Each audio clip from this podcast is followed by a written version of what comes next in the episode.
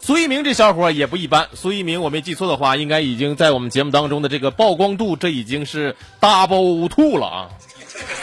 上个礼拜呢，我们就花了很多的篇幅去介绍苏一鸣。呃，苏一鸣的这个小伙的背史背景历史呢，应该不用再跟大家赘述了。人家属于正儿八经的，从 CCTV 六到了 CCTV 五，又到了 CCTV 一，上了新闻联播，还在新闻联播当中发生的这个小伙了。你要知道，上个礼拜我们介绍还是苏一鸣收获了一枚银牌，妈呀！果不其然，苏一鸣这个礼拜又一鸣惊人，不应该不是一鸣惊人了，应该是再鸣惊人。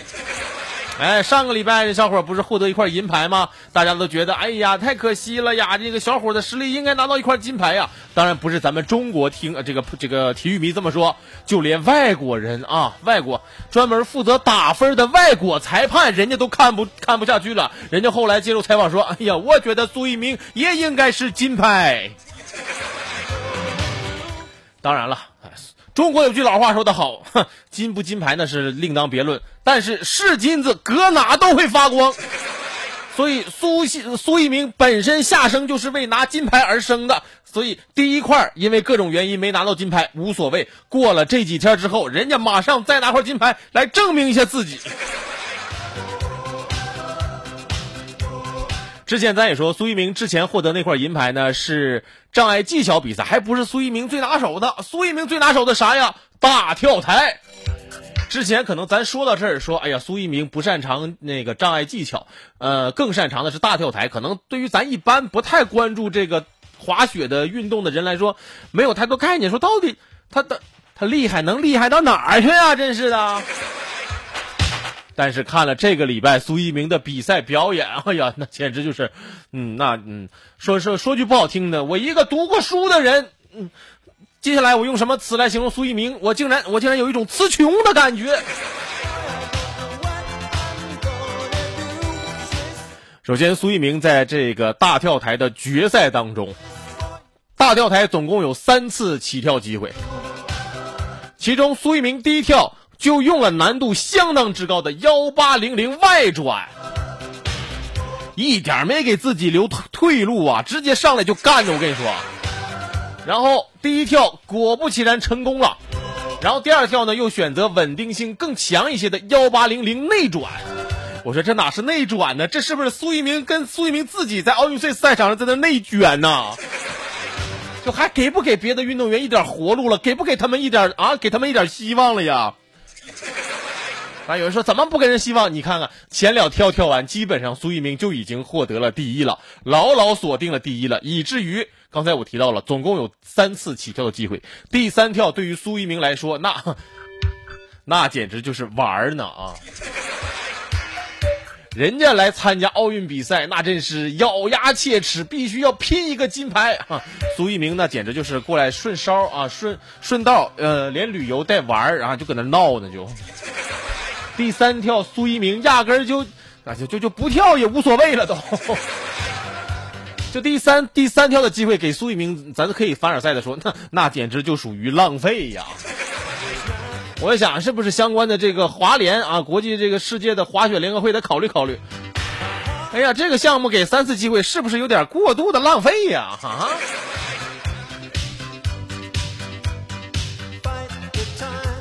而且就是你从之前的障碍技巧到这次的大跳台三次的起跳，你会发现。呃，其他运动员呢，每一次你不敢说百分之百都能够顺利的完成，但是苏一鸣确实实力那是相当相当的稳固扎实。不管是之前的障碍技巧，还是这次的大跳台，每一次都特别顺利的完成。当然，咱说可能中间会有点小的瑕疵，但是整体的这个连贯性、完整性是其他运动员根本就望尘莫及的这样的一个高度啊。尤其你会发现，之所以苏一鸣能够有这么好的一个优秀的表现，最主要的原因是因为。苏一鸣在空中的滞空时间特别的长，在空中停留的时间这么一长，所以说他在空中做动作，哎，各种技巧的这种展示机会和时间就会比别的运动员更有优势。所以你就看苏一鸣，哎呀，在天上，哎呀，那顿折腾啊，哎呀，搁天上那顿，哎呀，就虽然我不太懂什么姿势怎么回事，哎呀，搁天上一顿都，哎呀，一顿都无了豪风的呀。就就就跟变形金刚似的，搁天上搁那噼里啪啦、噼里啪啦、噼里啪啦的，哎呀！但是看着就特别特别的带劲啊，所以以至于我就发现，苏一鸣，苏一鸣是不是已经不受地球引力控制了啊？就他上天之后，那真是在天上想怎么打打滚就怎么打滚，想怎么翻跟头就怎么翻跟头。就我发现，地球引力已经无弄不了他了。现在能唯一能够限制他的，只有是苏明苏呃这个苏一鸣本人自己了啊。就你看苏一鸣跳。你就会发现，哎呀妈呀，这这什么万有引力定律，什么这那那定律的，好像在苏一鸣身上压根儿就不起任何作用。难怪有人形容的说说，就牛顿的棺材板都已经盖不住孙一鸣了。对不对？就好像苏一鸣他的这个起跳，他在空中的滞空时间，他在空中做动作的这个停留时间，已经超越了人类的极限想象了。有人真是说：“哎呀，这真应该给牛顿从棺材里给他拽出来，好好的，你你给我解释解释，好不好，老牛？”话说回来，虽然上一次没获得金牌，感觉有点遗憾，但是这回通过这一枚金牌，扎扎实实的证明了苏一鸣的实力。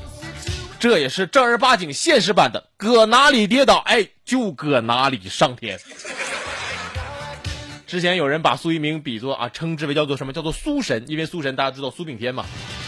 但是我我我反正看了苏一鸣的比赛之后，我发现苏炳添苏炳添他反正也只能在地面上跟人类的这种极限来进行竞争竞争了。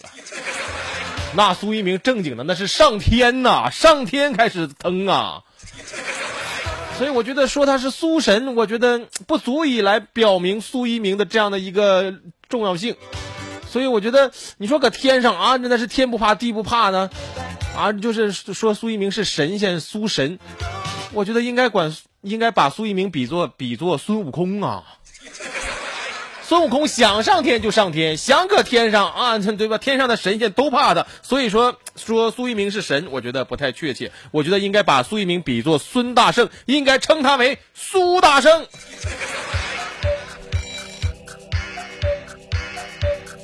所以看过苏一鸣表现之后，很多家长也都哎呀特别的羡慕，说哎呀，这为什么好孩子总总总是别人家的孩子呢？而且还需要再次跟大家强调一下啊，在拿金牌的那一天，苏一鸣还不满十八岁呢，正经的十七岁呀。你不仅仅是苏一鸣，你再看看那天的谷爱凌，俩人岁数一个是不到十八，一个是刚十八不多久。哎呀，真是让我们想到了那句话：“少年强则中国强。”啊，再想一想。我们还是小孩那时候，包括现在的一些孩子，对吧？同样的一句话说：“哎呀，犯了错就说他还是个孩子。”说别人家孩子，感觉这句话不是特别的好。但是用这句话来形容苏玉明和谷爱凌，哎呀，他们还是孩子，但是已经干出很多大人这辈子都干不出的事儿来了呀。而且你要想一下，他们的这个年纪呀，十七八呀，花样的年纪啊。你知道他们以后能干出什么样的事儿吗？不知道啊，因为他们现在这么小的年纪，以后会取得怎样的成绩，我们真是想都不敢想啊！但是我能够拍胸脯跟大伙儿打保票，就是日后他们一定会有更高的成绩，因为他们注定非池中之物。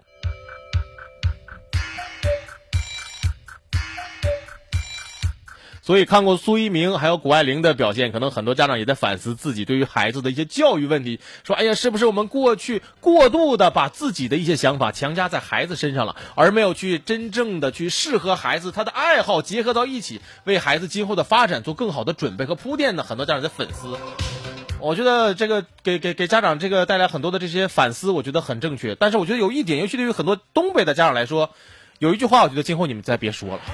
因为经常有东北家长孩家长跟孩子咋说呢？就说你你咋不上天呢？看了苏一鸣和谷爱凌的表现之后，今后东北的家长还是不要轻易说这句话了，因为 因为人家你你说咋的？人人家真上天，你可咋整啊？